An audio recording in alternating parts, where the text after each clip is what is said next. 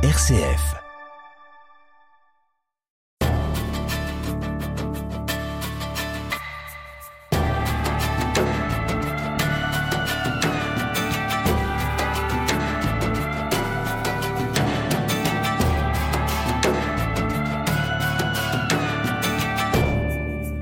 Résister, c'est refuser d'accepter le déshonneur, c'est s'indigner. Ces mots ont été prononcés par Stéphane Hessel. Résistant, déporté, puis diplomate, Stéphane Hessel a participé à la rédaction de la Déclaration universelle des droits humains aux côtés d'Eleanor Roosevelt. Européen convaincu, défenseur des droits de l'homme en Israël, Palestine, en Chine, Stéphane Hessel a publié en 2010 Indignez-vous, un petit manifeste qui sera traduit dans près de 100 langues et vendu à plusieurs millions d'exemplaires. À l'occasion des 10 ans de la mort de Stéphane Hessel, le 27 février 2013, à l'âge de 95 ans, eh bien, je vous propose exceptionnellement d'envisager, d'entendre ou de réentendre cet entretien que m'avait accordé Stéphane Hessel en 2008. Occasion de réentendre cette voix qui a su dire non non au nazisme, non aux violations des droits de l'homme, et qui nous invite aujourd'hui encore à nous indigner quand la justice et l'humanisme sont menacés.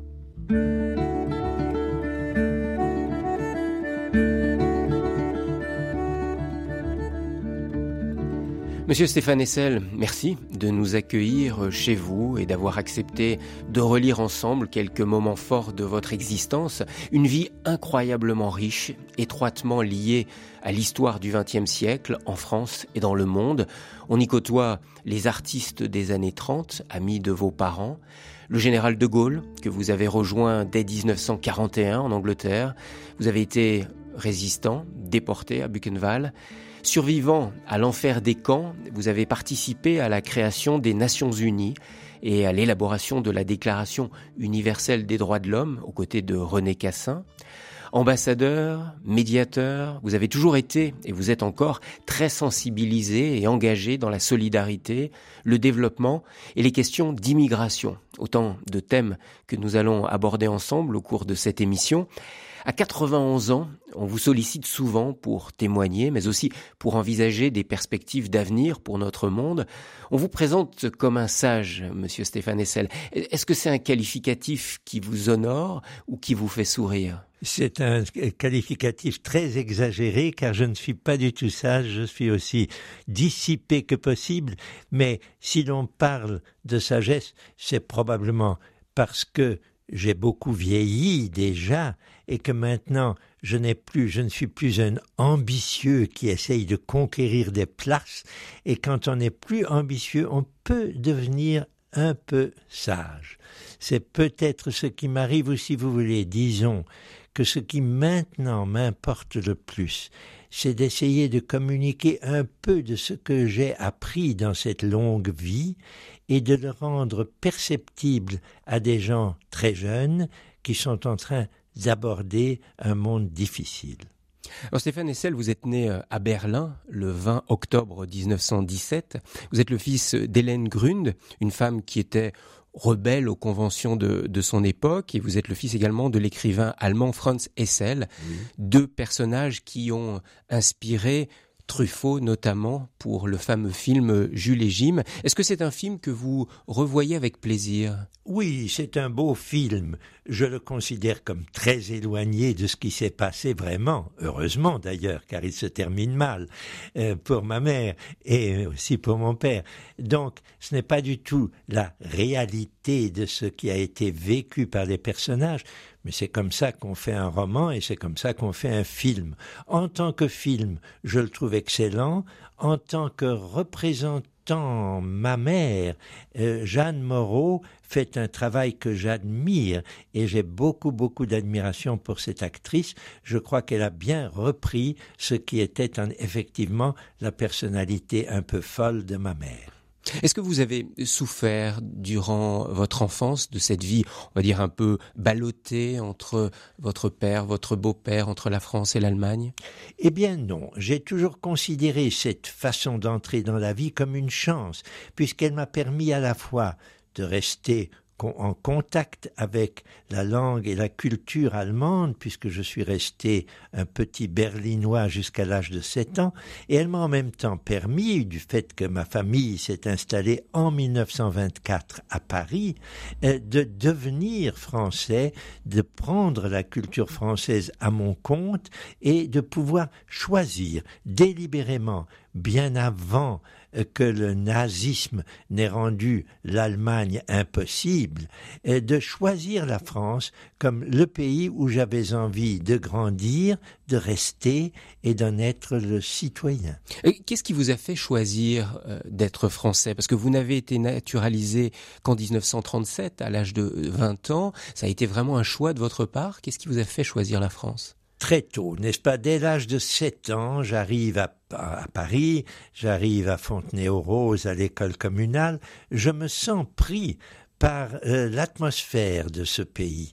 Il faut reconnaître qu'à l'époque, c'est-à-dire dans les années 20 et même dans le début des années 30, la France était un pays accueillant et qui a été en particulier merveilleusement accueillant à l'égard des Allemands, des Russes et d'autres qui venaient émigrer en France. J'ai eu le sentiment que ce pays me convenait, que cette langue me convenait, et sans répudier ce qu'il y avait de créateur dans la culture et dans la langue et dans la poésie allemande, le choix de la France a été pour moi un choix très jeune. Dès l'âge de 10-12 ans, je savais que je serais français, que je n'avais pas l'intention de rentrer en Allemagne.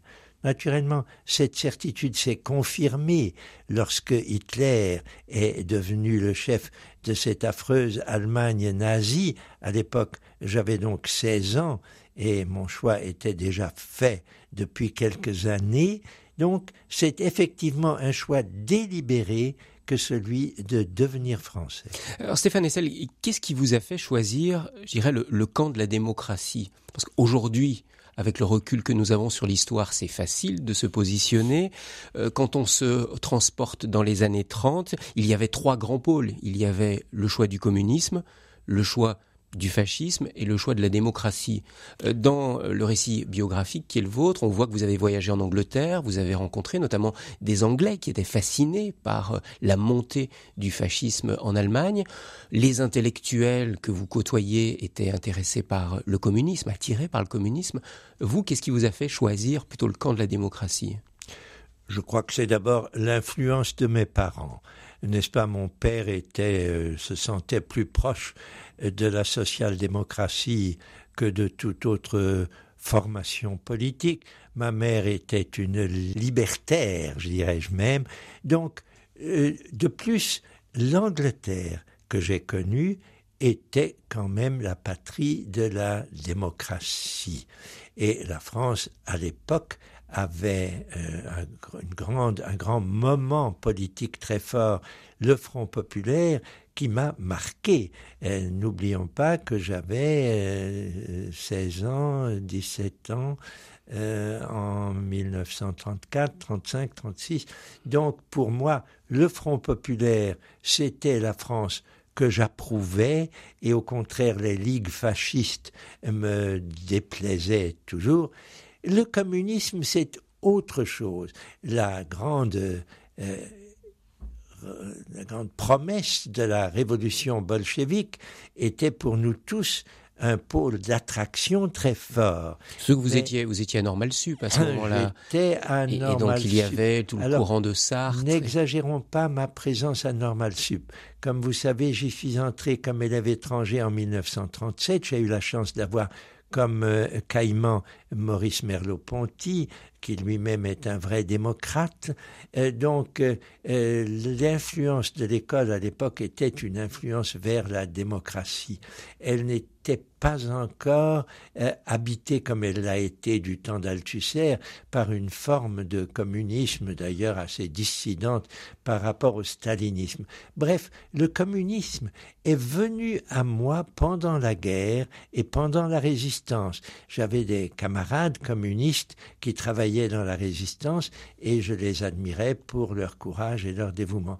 Mais je n'ai jamais été tenté par euh, l'esprit l'esprit totalitaire du communisme et il se trouve que j'ai rencontré dès 1940 Hannah Arendt, c'est vous dire que l'influence de ceux qui combattaient le totalitarisme sous toutes ses formes, pas seulement sous la forme nationale-socialiste, mais aussi sur la forme stalinienne, euh, cette influence a été suffisamment forte pour me dispenser de faire le travail que beaucoup de mes amis ont fait, vouloir croire au communisme et puis s'en détacher. Un homme comme Elgar Morin, qui est un peu mon guide en morale et en politique, a eu ce problème. Il a été communiste et puis il a eu le problème de s'en détacher. Je comprends cela. J'admire la façon dont il s'en est expliqué pour moi, non. Je n'ai jamais été tenté par le communisme. Visage, RCF. Monsieur Stéphane Essel, en 1937, je le disais, vous avez été naturalisé français et quand la guerre éclate en 1939, vous êtes mobilisé, vous devenez soldat français et vous devez à ce moment-là lutter contre les nazis, mais lutter contre les Allemands. Est-ce qu'il y a eu, je dirais, un cas de conscience pour vous, qui étiez né allemand, d'aller vous battre contre les Allemands? Non, il n'y a pas eu de cas de conscience. Je considérais que le gouvernement euh, allemand euh, n'avait rien à voir avec ce qui m'intéressait moi de l'Allemagne. C'était une Allemagne que je répudiais complètement.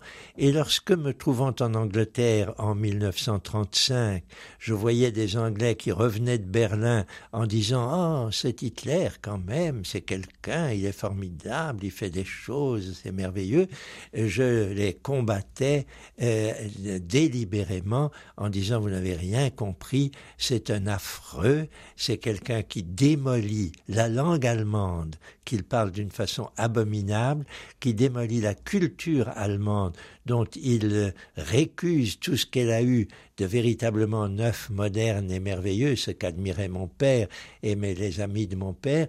Donc c'est un affreux et il est en train de dévier l'Allemagne de ce qui pourrait être sa force dans le monde. Et est-ce que son anti-judaïsme vous inquiétait, vous dont le père était juif? J'ai naturellement aussi eu la réaction de tous mes amis juifs et aussi de tous mes amis non juifs qui considéraient que l'antisémitisme était une des formes affreuses du comportement social. Nous étions un peu aussi les héritiers de l'affaire Dreyfus. Euh, donc l'antisémitisme nous apparaissait comme une déviation insupportable et bien entendu nous pensions que c'était une des tares, mais pas la seule, euh, du gouvernement national-socialiste. Ce n'est que tout de suite après la guerre, en réalité, ou pendant la guerre, que nous avons su jusqu'où allait l'horreur de l'antisémitisme allemand. Vous l'avez su. Vous l'avez su en quelle année Vous vous souvenez Je l'ai su en rentrant de déportation moi-même, mais je l'ai su un peu pendant ma déportation, puisque me trouvant dans le camp de Dora, j'ai vu y arriver des juifs qui venaient d'Auschwitz, qui avaient été euh, transférés euh, à partir de janvier 1945, et ces gens arrivaient dans un état tel que l'on se disait c'est inhumain ce qui leur est arrivé.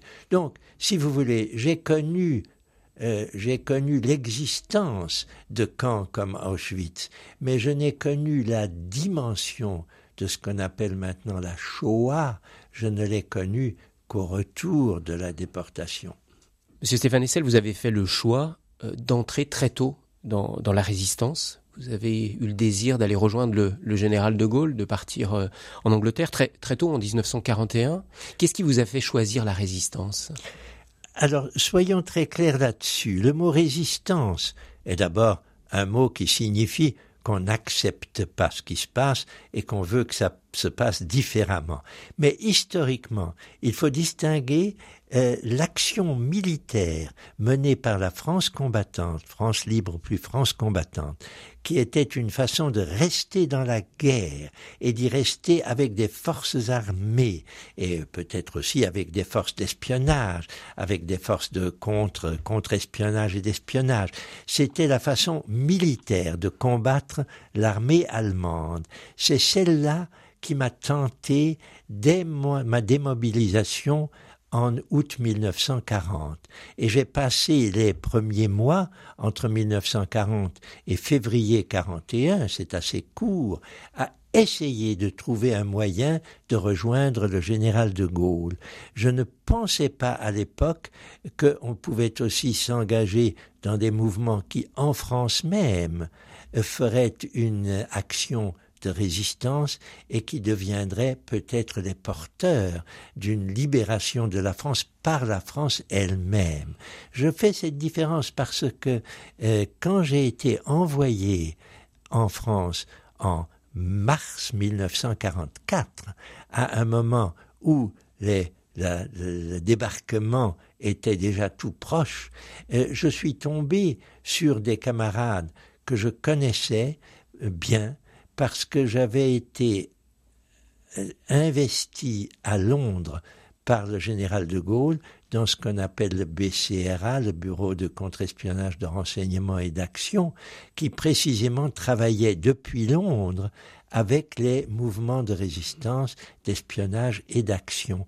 Donc vous voyez, je n'ai connu les résistants tels qu'ils s'organisaient en France dans les mouvements de résistance, dans les réseaux de renseignement, que pendant les trois derniers mois avant ma captivité par la Gestapo le 10 juillet 1944. Alors nous allons en parler dans, dans un instant, euh, Stéphane Essel, mais j'aimerais qu'on s'arrête un instant sur le mot de résistance. Pour vous, est-ce que ce mot a encore un sens aujourd'hui dans, dans le monde contemporain? Ah, absolument. Je dirais même que son sens est de plus en plus clair. Nous sommes de plus en plus nombreux, heureusement, et euh, c'est nécessaire de considérer que la façon dont le monde évolue est la mauvaise façon, une façon dangereuse à beaucoup d'égards, et que contre cette façon dont le monde évolue, il faut savoir résister avec la même énergie que celle qui nous a amenés à résister contre un gouvernement français, celui de Vichy, car la résistance, c'est effectivement les Français contre Vichy autant que contre l'Allemagne, et que cette résistance-là avait une justification forte, mais que la résistance reste une position à prendre chaque fois que quelque chose dans le monde vous indigne, vous scandalise. Or, il y a beaucoup de choses qui vous scandalisent. Concrètement, aujourd'hui, résister, c'est résister à quoi, selon vous? Aujourd'hui, c'est résister à la déformation de la politique et de la finance et de l'économie. C'est résister à des nationalismes étroits. C'est résister à tout ce qui empêche euh, que les Nations Unies, par exemple, aient les ressources dont elles ont besoin pour donner une meilleure gouvernance à notre monde, c'est résister aux déviations de la démocratie, euh, aux violences euh, qui se multiplient alors qu'elles auraient dû être bridées par les Nations Unies. Euh, donc c'est une résistance beaucoup plus globale et devant un monde globalisé dont les solutions solutions à cette globalisation ne peuvent émaner que de citoyens qui résistent à ce qui amène ce monde vers sa perte, car nous sommes engagés dans un processus, vous le sentez sûrement comme moi, qui, si on n'y met pas un terme en résistant, peut aller assez vite vers l'impossibilité pour l'espèce humaine de continuer à vivre sur cette planète.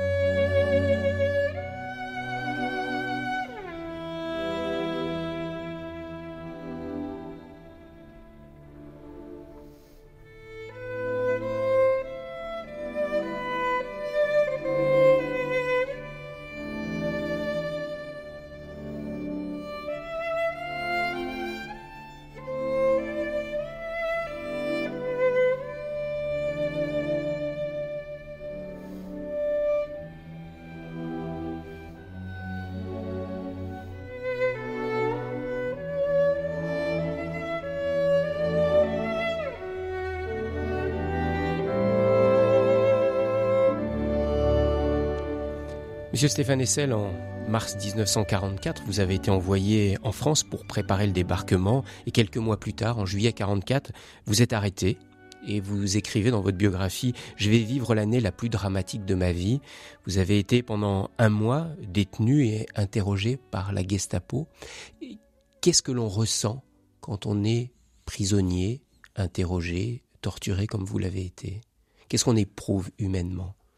Je dirais que ma première réaction quand j'ai été arrêté était de me dire bon, maintenant c'est fini.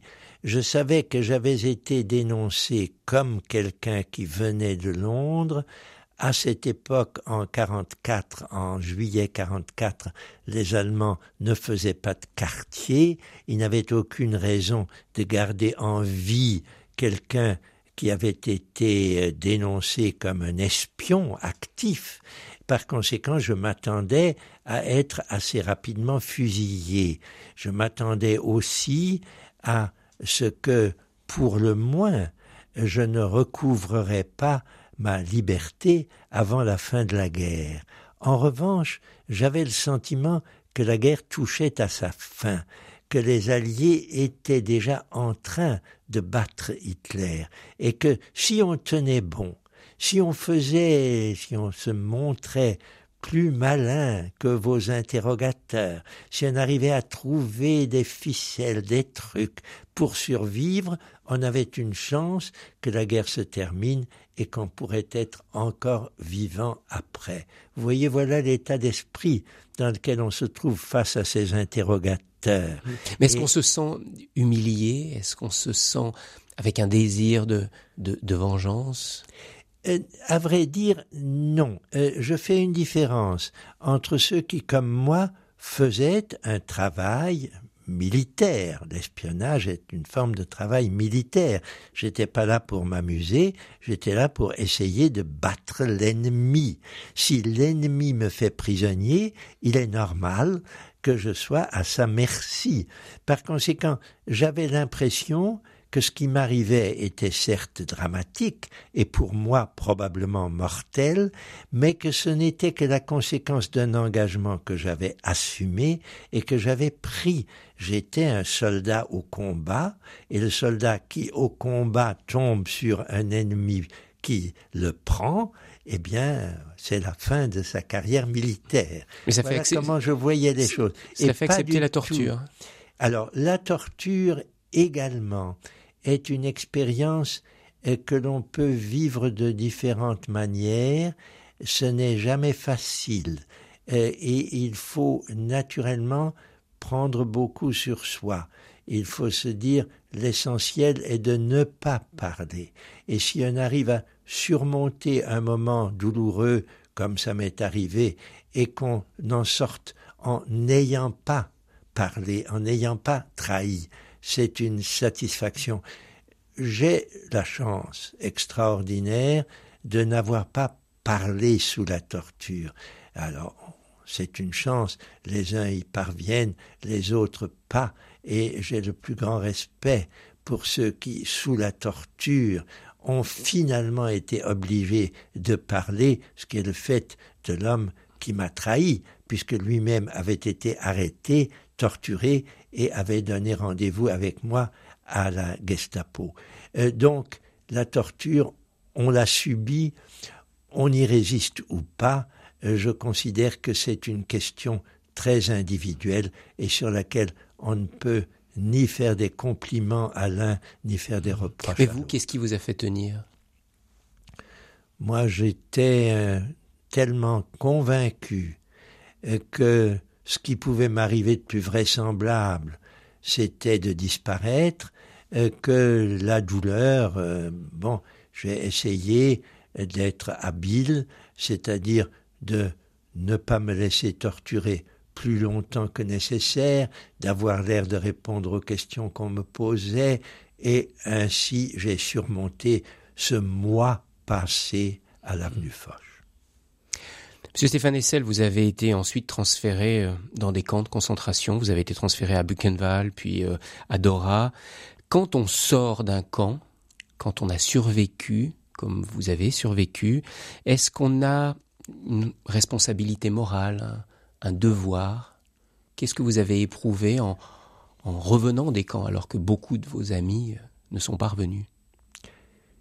J'ai eu une expérience très personnelle et, vraiment très individuelle des camps de concentration et une expérience qui me les a fait apparaître comme un lieu d'où on pouvait sortir vainqueur. C'est assez curieux.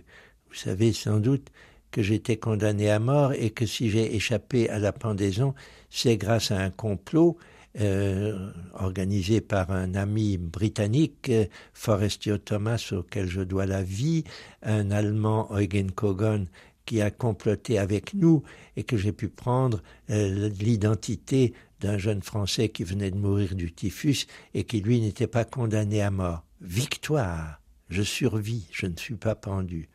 Je me suis ensuite euh, évadé d'un petit camp dans lequel je m'étais trouvé. Et j'ai été repris cinq heures après, repris par, euh, dans, un camp de concentration. La euh, conséquence était normalement la pendaison. Cette fois encore, je n'ai pas été pendu. J'ai réussi à convaincre, en utilisant ma connaissance de la langue allemande, le SS qui devait décider de notre sort, et je lui je l'ai convaincu que l'on était obligé d'essayer de fuir quand on était prisonnier, et il a compris et il m'a affecté à un commando disciplinaire qui était vivable. Je me suis ensuite sauvé en sautant du train. Je raconte tout ça trop longuement, mais c'est pour vous dire que vous êtes échappé quatre fois. Vous avez essayé de vous échapper quatre oui, fois. Oui, chaque fois c'était moi qui l'emportais. C'était pas les camps de concentration. C'était pas l'ennemi nazi. Ça, c'est quelque moteur. chose. Mhm. C'est mon ange gardien, si vous voulez.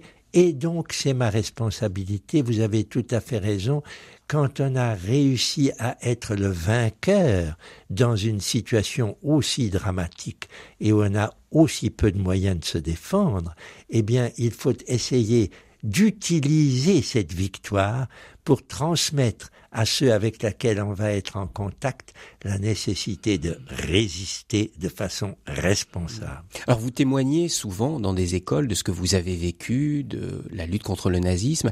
Comment est-ce que vous réagissez face à des hommes et des femmes encore aujourd'hui qui nient l'existence des chambres à gaz et de ce qu'on a appelé la solution finale?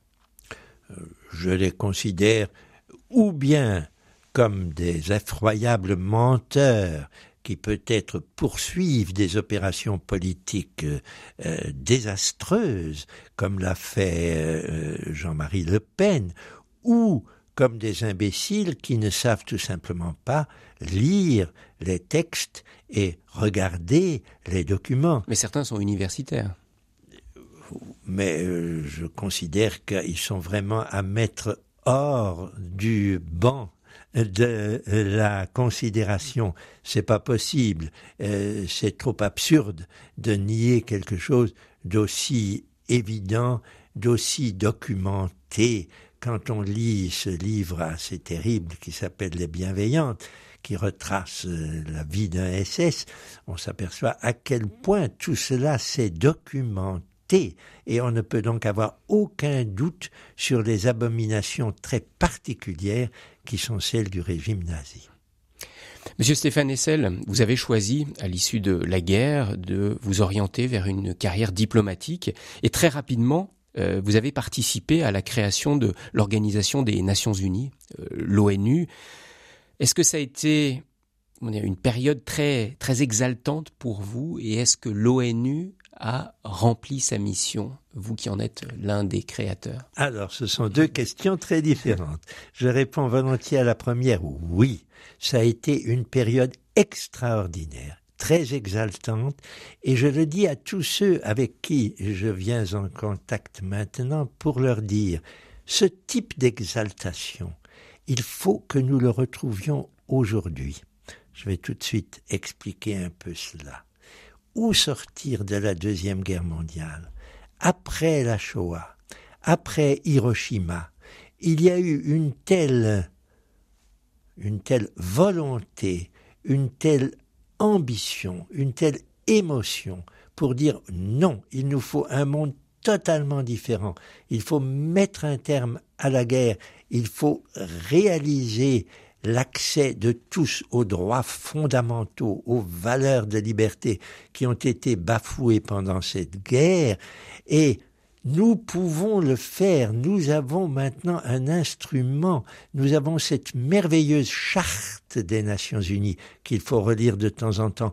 Et nous avons depuis 1948 la mise en forme d'une déclaration universelle des droits de l'homme. N'oublions pas que ce mot universel ne s'applique à aucun autre texte qu'à cette déclaration. C'est unique dans les annales de l'histoire de l'humanité. Soyons forts là-dessus. Oui, mais justement, aujourd'hui, vous le savez, euh, du côté de certains pays arabes, du côté de la Chine, on remet en question cette universalité non, des droits non, de l'homme. Non, non, non, Ça, c'est une chose contre laquelle il faut que nous nous prémunissions.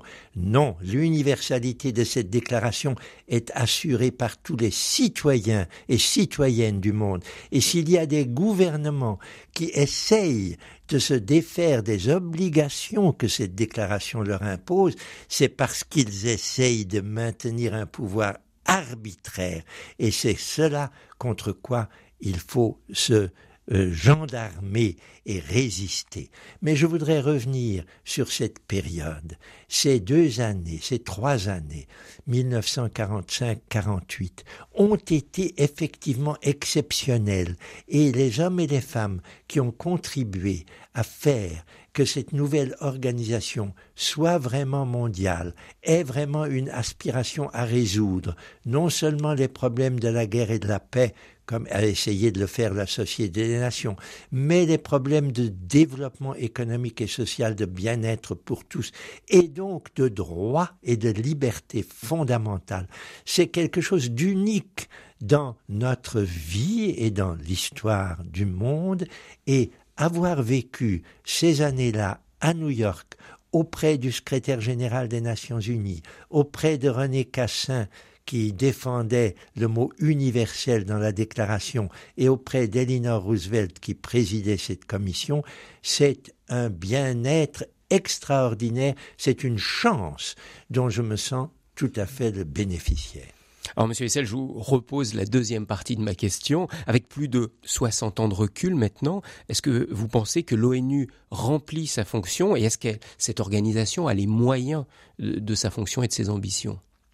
Alors, reconnaissons que l'ambition primitive, telle qu'elle s'est manifestée pendant ces années que je viens de rappeler, était une ambition extraordinaire, peut-être excessive face à la façon dont les sociétés humaines, en présence les unes avec les autres, ont encore le mauvais goût de se disputer, de se confronter, de se battre, d'utiliser les armes au lieu de la négociation.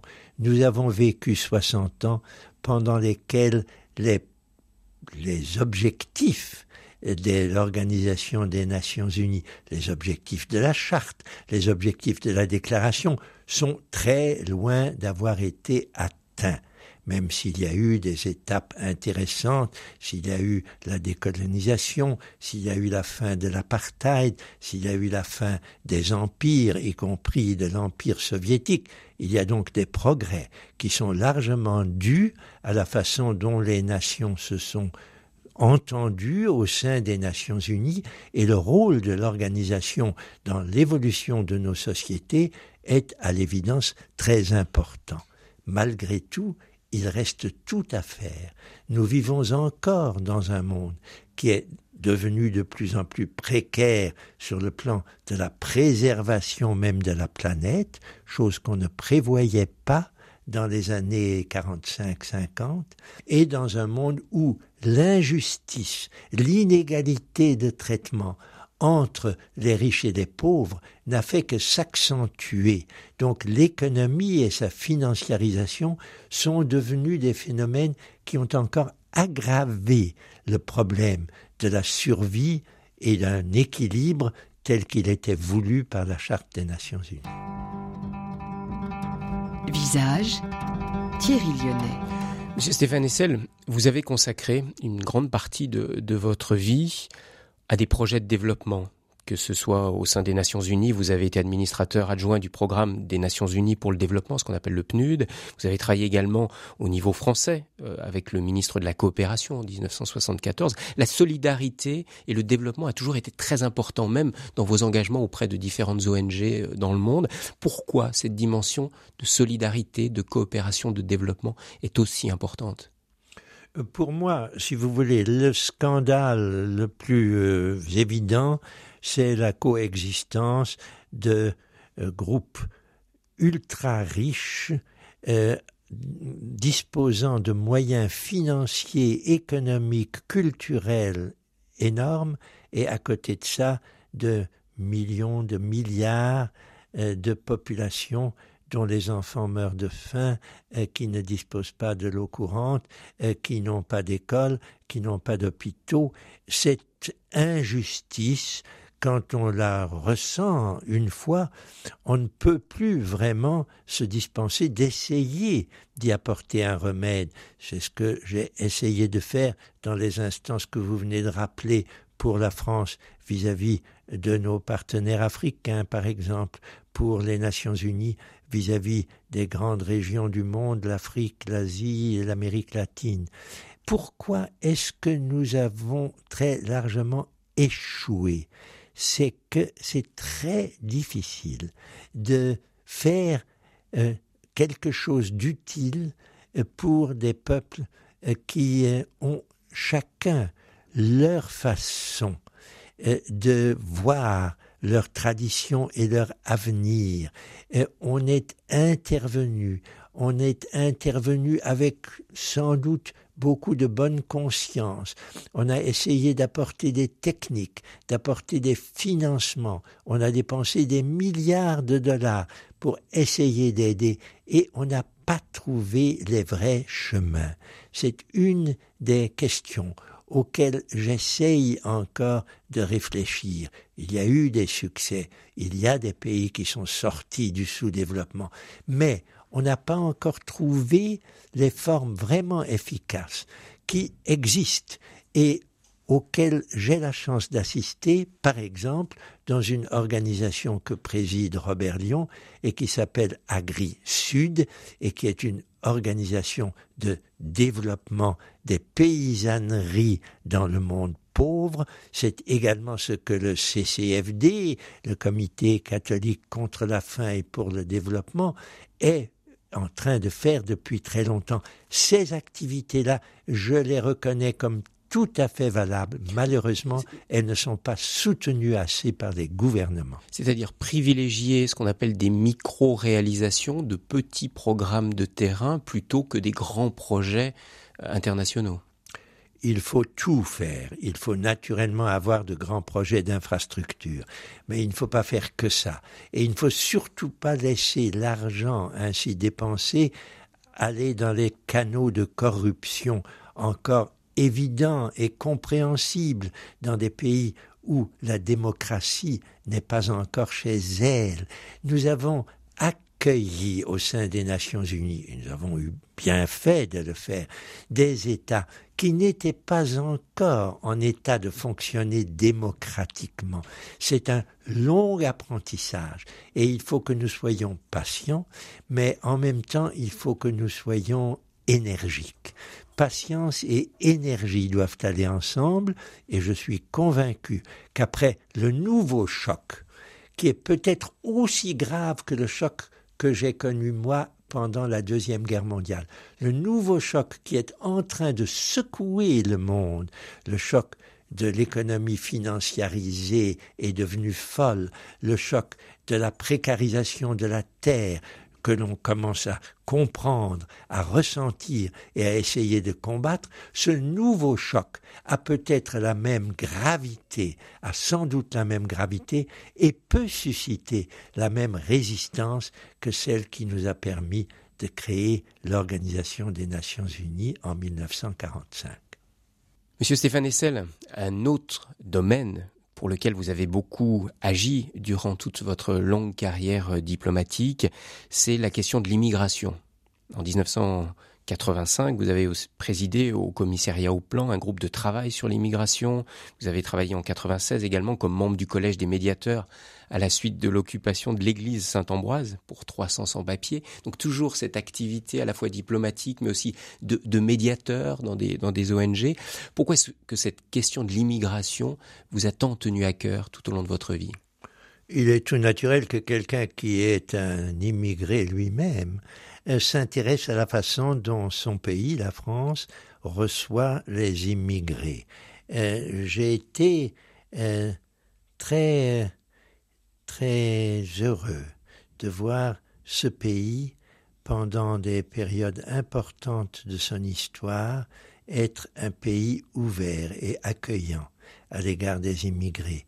Et je constate, en lisant l'histoire de ce pays, combien ces flux d'immigrants, qu'ils viennent de l'Europe de l'Est, de l'Allemagne, de la Russie, ou qu'ils viennent des anciennes colonies d'Afrique et d'Afrique du Nord, euh, ou qu'ils viennent d'Asie, d'Indochine, combien ces flux ont été précieux pour l'évolution d'un pays que je peux appeler un pays métissé, un pays où les mélanges se font. Et c'est ce qu'il faut essayer de préserver. Malheureusement, depuis 30 ans maintenant environ, euh, l'Europe et la France, malheureusement, avec ses partenaires européens, est devenue sensible et effrayée par l'afflux de clandestins qui effectivement sont le résultat tout naturel de la différence de niveau de vie extraordinaire entre certaines régions du monde et l'Europe. Ces clandestins sont des gens qui fuient leur pays pour pouvoir survivre, euh, quelquefois parce qu'ils sont combattus chez eux ou parce qu'ils n'y trouvent pas la place euh, qui est la leur. Et ces afflux, il faut les considérer comme des événements naturels qui ne sont d'ailleurs encore que le début de flux migratoires qui vont devenir dans le monde entier plus importants au fur et à mesure qu'avec le réchauffement de la planète, nous risquons d'avoir des régions entières du monde où il sera difficile de vivre. Mais Monsieur Michel Rocard, que vous connaissez bien, qui est l'un de vos, amis, a déclaré nous ne pouvons pas accueillir toute la misère du monde. Attention. C'était une partie de la phrase. Mais oui, c'est une partie de la phrase. Naturellement, Michel Rocard avait tout à fait raison de dire euh, que la façon d'accueillir ne peut pas être sans aucun contrôle, mais il ajoutait nous devons en prendre notre part. Et la France est un des pays qui a pris sa part pendant des périodes, de longues périodes, toutes les trois premiers quarts du XXe siècle, où elle a énormément accueilli d'étrangers et d'immigrants. Et puis brusquement, elle a pris peur. C'est cette peur-là que je me suis toujours efforcé de combattre. Parce qu'il n'y a pas de raison d'avoir peur aujourd'hui de l'immigration, selon vous Il n'y a aucune raison d'avoir peur de l'immigration. Nous n'avons pas plus d'immigrés aujourd'hui euh, qu'il y a 50 ans.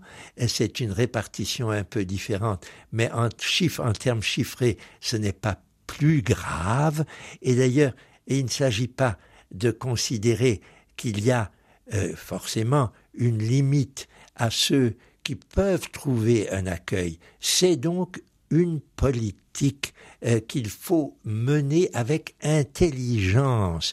Euh, je fais partie de groupes comme le SSAE, euh, comme le réseau Éducation sans frontières, la CIMAD, des gens qui ont passé leur énergie à essayer de donner aux immigrés qui viennent en France la possibilité de s'y intégrer. C'est quelque chose qui coûte de l'argent, mais qui rapporte aussi de l'argent.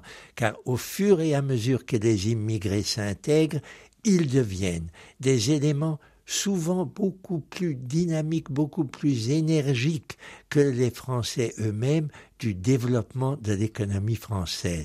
Quand on sait cela, on ne peut qu'être exaspéré par la succession de lois qui ont été euh, mises en chantier ces temps derniers pour essayer de limiter l'afflux des immigrés, comme si en en expulsant un certain nombre, on rendait la vie en France plus facile pour les Français, c'est tout à fait faux. Mais monsieur Essel, vous le savez très bien, il y a une donnée de l'immigration qui fait peur, c'est le développement de l'islam en France. Vous nous parliez de, du même nombre d'immigrés il y a une cinquantaine d'années. À cette époque-là, c'était des Italiens, des Portugais, des gens de culture chrétienne. Aujourd'hui, ce sont des musulmans qui arrivent pour la majorité. Et cela fait peur. Vous-même n'avez pas peur de cette montée de l'islam en France? Nous vivons malheureusement dans un pays qui ne sait pas encore ce que c'est véritablement que l'islam et qui ne sait pas non plus que parmi les musulmans qui se trouvent en France, la grande majorité est certes attachée à sa religion, mais n'est absolument pas islamiste au sens que, l'on donne à ce mot, c'est-à-dire euh, animé d'une volonté de faire dominer les civilisations dans lesquelles ils se trouvent par une, quelques-unes des formes de l'islam qui peuvent être aussi agressives que l'ont été certaines formes du christianisme ou du judaïsme. L'islam est une religion de paix, une religion de contact des hommes les uns avec les autres. Il suffit de connaître un certain nombre de musulmans en France. Je pense à une amie Betoul euh, Fekar Lambiotte qui vient d'écrire un livre qui s'appelle La double présence, où elle explique très bien à quel point l'islam peut être euh, une façon de vivre sa vie qui a les mêmes caractéristiques que les autres grandes religions monothéistes, et que vivre entre chrétiens et musulmans et juifs est une possibilité qui a été vécue par beaucoup d'hommes. Donc, ne faisons en aucun cas de l'islam un problème spécifique pour le métissage de la France. Nous avons heureusement de quoi accueillir et bien accueillir et faire bien vivre chez nous de très nombreux musulmans.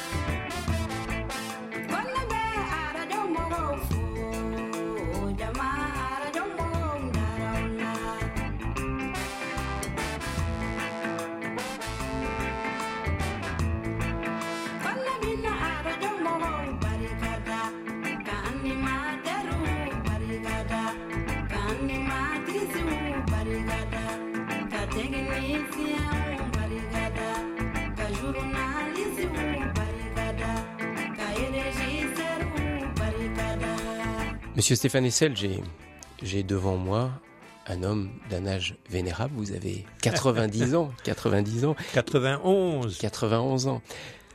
Marie de, Marie de Henzel vous cite en exemple dans son livre sur l'art de bien vieillir. Elle parle de Sœur Emmanuel et de vous-même. Euh, quel est votre secret pour bien vieillir? Euh, Il me semble que dans notre conversation, nous avons peut-être déjà touché à quelque chose que je considère comme une chance à exploiter. Je dois exploiter la chance d'avoir surmonté des moments difficiles, d'avoir vécu euh, une vie qui n'a pas toujours été facile, et de l'avoir chaque fois surmonté avec le bonheur d'en avoir tiré un bénéfice. Et c'est peut-être pour cela que jetant un regard sur cette vie maintenant en effet très longue, bientôt trop longue, il va falloir la quitter, euh, je ne peux que penser que d'étape en étape, j'ai engrangé euh, des choses positives et je n'ai pas été détruit par des choses négatives. Qu'est-ce qui m'a aidé? Une chose que je peux vous confier, que j'ai confié d'ailleurs à un livre, c'est le goût de la poésie, la capacité d'apprendre par cœur des poèmes dans les trois langues qui me sont familières, l'anglais, l'allemand et le français, et en me récitant ces poèmes dans les moments où je pourrais penser euh, que ma vie n'est pas aussi agréable qu'elle pourrait l'être, je retrouve, je retrouve ce que la poésie a de particulier, c'est qu'elle vous fait sortir de, de, du côté prosaïque de l'existence, avec ses multiples petits problèmes qu'il s'agit de résoudre, et qu'elle vous fait atteindre à quelque chose qu'un chrétien vit probablement comme un rapport avec le divin, avec Dieu, et que je vis, moi, comme un rapport avec le transcendant, car pour moi la poésie est un accès à la transcendance. Alors vous êtes euh, agnostique Marie de Henzel, quand elle donne ces deux exemples de personnes qui vieillissent bien et qui l'ont fortement euh, influencé, il y a sœur Emmanuel qui est profondément croyante et son secret du bien vieillir, elle, c'est sa foi en Dieu. Vous, vous n'avez jamais été attiré par euh, la foi chrétienne ou l'avez-vous quitté euh, Disons, si vous voulez, que la religion qui aurait pu m'être proche, puisque ma famille en a une part d'héritage, le judaïsme, je le connais mal, je ne le vis pas comme quelque chose qui m'appartient. J'ai du respect, naturellement, pour les grands penseurs juifs. Le christianisme m'est beaucoup plus proche. J'ai été baptisé dans la religion protestante.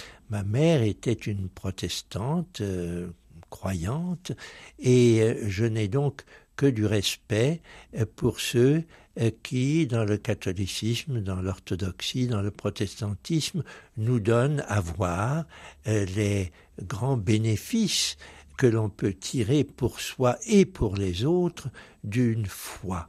Je suis très respectueux de ceux qui croient. Pour ma part, je n'ai pas rencontré Jésus, je n'ai pas vis-à-vis -vis de Dieu une relation très différente de celle d'un philosophe comme Spinoza. Pour moi, il y a du divin, du transcendant, mais je n'ai jamais reconnu une figure individuelle, un Dieu créateur ou un Jésus rédempteur, euh, comme autre chose que comme un exemple intéressant de la civilisation et de la culture, mais je suis resté modestement agnostique, euh, cette rencontre ne m'est pas arrivée, je ne la recherche pas, je crois que l'on peut vivre sans être dans une des grandes croyances, une des grandes religions. La prochaine étape de, de votre vie, vous l'avez dit en quelques mots tout à l'heure, sera euh, le face-à-face -face avec la mort. Comment abordez-vous ce passage? Alors je viens de relire à cet égard un des très beaux, euh, une des très belles pièces de théâtre de Shakespeare, La Tempête. Et dans La Tempête, Prospero, qui est le héros merveilleux de La Tempête, dit à un moment, je vais vous le dire en anglais puis je vais le traduire, We are the stuff that dreams are made of, and our little life is rounded with a sleep je considère que nous sommes la matière dont sont faits fait les rêves et notre petite vie est euh, est entourée par le sommeil. Il me semble que la naissance nous fait sortir d'un sommeil et que la mort nous replonge dans ce sommeil, et que l'essentiel est que cette vie soit resté un beau rêve, c'est-à-dire un rêve dont on peut être satisfait parce qu'il a comporté des passages difficiles et des passages de grand bonheur. On y a rencontré des gens merveilleux et quelquefois des gens abominables, et on en a fait quelque chose. Et cette chose qui est ma vie, je voudrais la clôturer avec la satisfaction d'avoir eu l'extraordinaire chance de vivre. Monsieur Stéphane Essel, un grand merci de nous avoir accueillis chez vous Et pour une fois, moi qui aime énormément la radio, je regrette de ne pas avoir filmé votre visage, car beaucoup de paix, beaucoup de rayonnement émanent de votre visage au cours de cette conversation. Merci de votre accueil. Merci à vous de vos bonnes questions. Je rappelle Bien sûr, pour tous ceux qui veulent en connaître plus sur votre vie, l'ouvrage que vous venez de réaliser, la conversation avec Jean-Michel Elvig, Citoyen sans frontières, que vous venez de publier aux éditions Fayard, un livre qui permettra aux auditeurs d'aller encore plus loin dans ces réflexions que nous avons évoquées ensemble. Merci monsieur.